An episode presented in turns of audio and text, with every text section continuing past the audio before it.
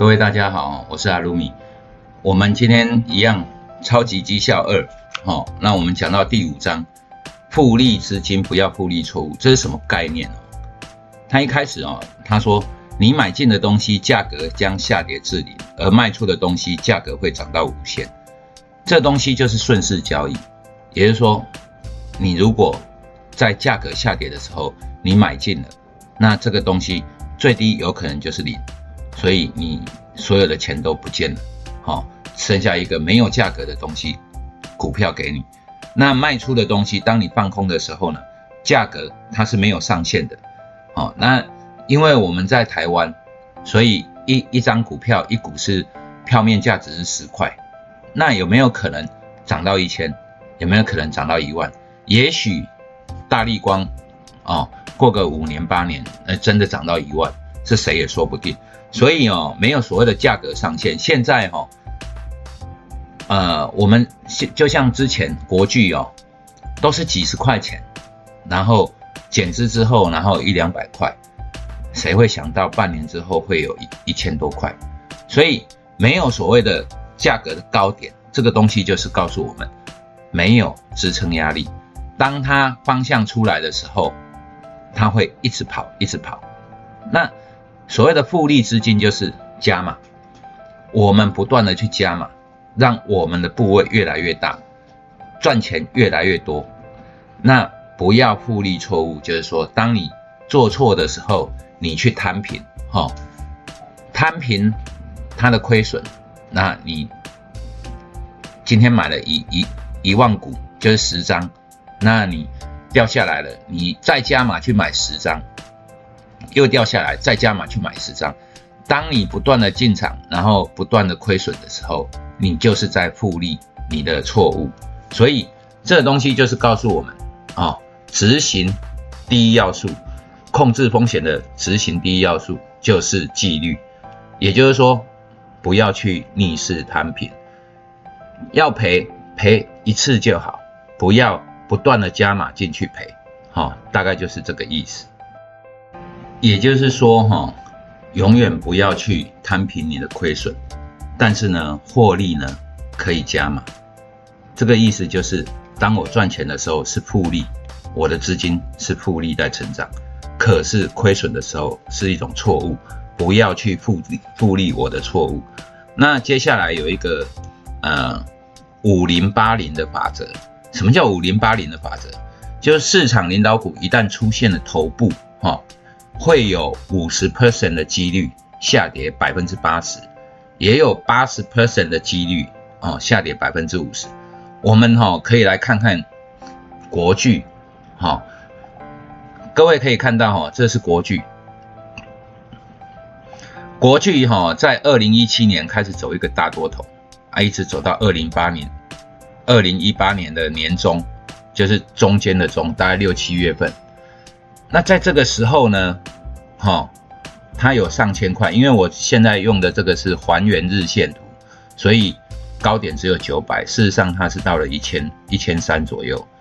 那当它头部出现的时候，它在下跌，有没有这一块区域是头部？好，各位可以看到这一块区域是头部。我们这国剧哈常常拿来讲例子，所以这个头部我就不用再画了，我从前已经画很多次了。那掉下去之后呢，一直掉，一直掉，哈，它有没有跌到百分之八十？从一千三哈跌到了大概两百块啊，因为这是还原的，所以看不出来。但是呢，它事实上跌到了多少呢？跌到了剩下百分之二十不到，因为跌到了两百出头。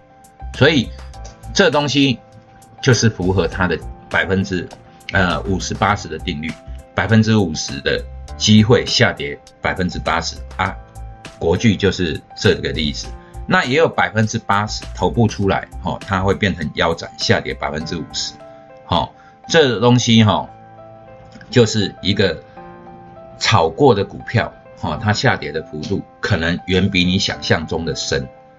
那呃，你可以去参照很多被炒作过的股票，筹码凌乱的时候啊。那百分之五十，那刚刚好而已，哦，嘟嘟后娘啊，跌百分之八十哈，大概会出现五十 percent 的几率。那接下来是廉价陷阱，什么叫廉价陷阱哈？我们还是用国剧来做那个例子。我这里写哈，价格定义落后，过去不等于未来。什么叫价格定义落后？价格什么叫价格？股票的价格你能定义吗？好，一般我们用的定义，所谓的价格就是它的 EPS 哈，或者是它的值利率。那我们来看哈，我们先用本益比来看啊，那个本益比在拉上去的时候，我用国巨来做例子哦。国巨在二零一七年、二零一八年这里哈，当它到了三百块、四百块这里，一直到了一千块的时候啊，它的本益比多少？各位知道吗？四五十倍。哦，这个时候呢，价格好高好高好高，哈，因为它获利越来越强，可是呢，我们报表都没有知道，不知道嘛。不知道它到底赚多少钱，只是推估它的生意很好。那市场会有很多预估，哈，预测。可是如果我们用连续四季哦，哈，从二零一七年这一块一直到二零一八年第一季这种来做评估的话，它的本益比，因为我们这种评估就是所谓的线性，线性评估就是去年假设去年跟今年是一样的，哦，那。它股票现在价格在哪一个区块？可是这种稳定对于譬如说金融业或者是一些传统产业，它可能比较稳定的，那它差异性不大。今年赚两块，明年赚两块二，哈，就是这样子。可是对这种电池产业，哈，上下波幅震荡很激烈，它接单的模式，哈，有时候大单、急单，或者是它有一个新产品，或者是整个市场的景气循环，突然间要用到它的东西。有时候你生产出一个东西，平常没有人要。你做车用电子哦，哎，特斯拉出来之前，车用电子其实没有什么搞头呢。那五 G 也出来了，哎，车用电子突然间爆发，大爆发，那就很有搞头了。所以用从前的故事来讲，勾勒出你的未来，这个是有问题的。也就是说，当它在涨的时候，一定有原因。那这是什么原因呢？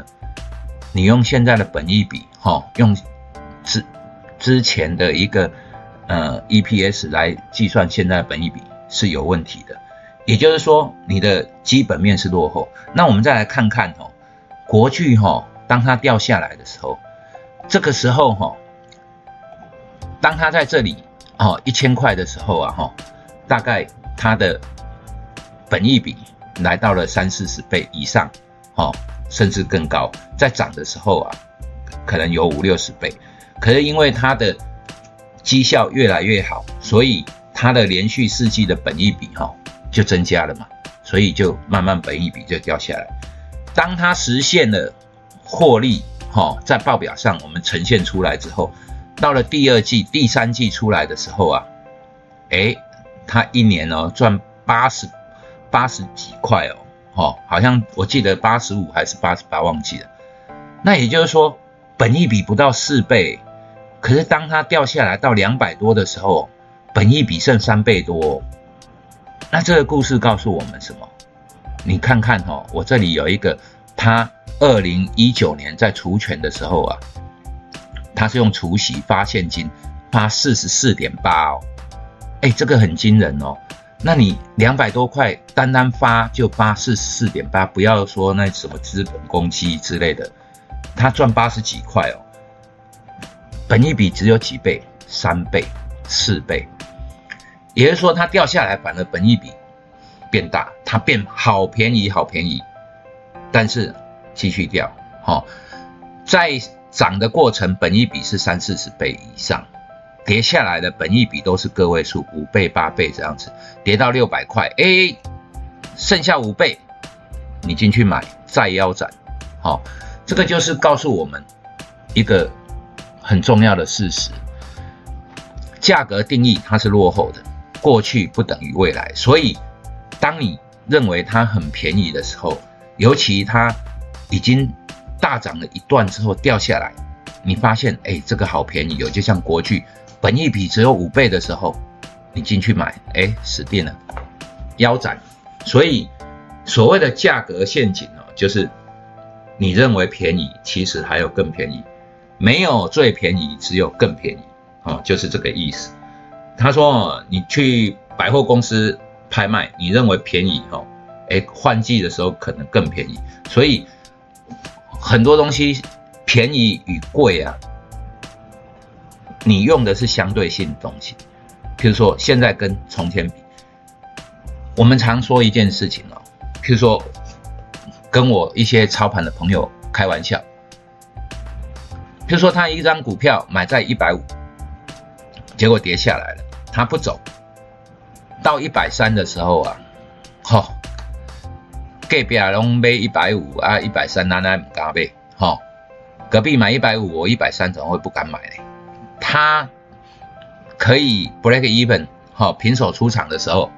那我就赚钱了嘛，所以有所谓的相对价格啊，我们的便宜跟贵，哈，常常用这种思维来看，这种就是所谓的廉价陷阱，好，我爸爸也一样啊，那一只股票，哦，我记得是好像华龙还多少啊，别人买在四十几块，啊，四十几块，人都在买啊，买贵处间，买一拖拉库啦，啊，现在掉下来二十块，我为什么不敢买？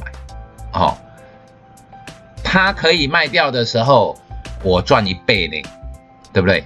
可是他没有想过哈，他现在买会有第三个人说，哎，人家在买二十几块买一拖拉库，现在剩下八块钱，我为什么不敢买？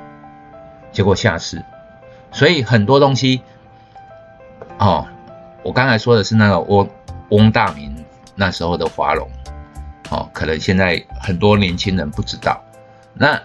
像这种所谓的廉价陷阱就是这样，你是相对的还是绝对的？哦，这个东西所谓的便宜跟贵就不一样。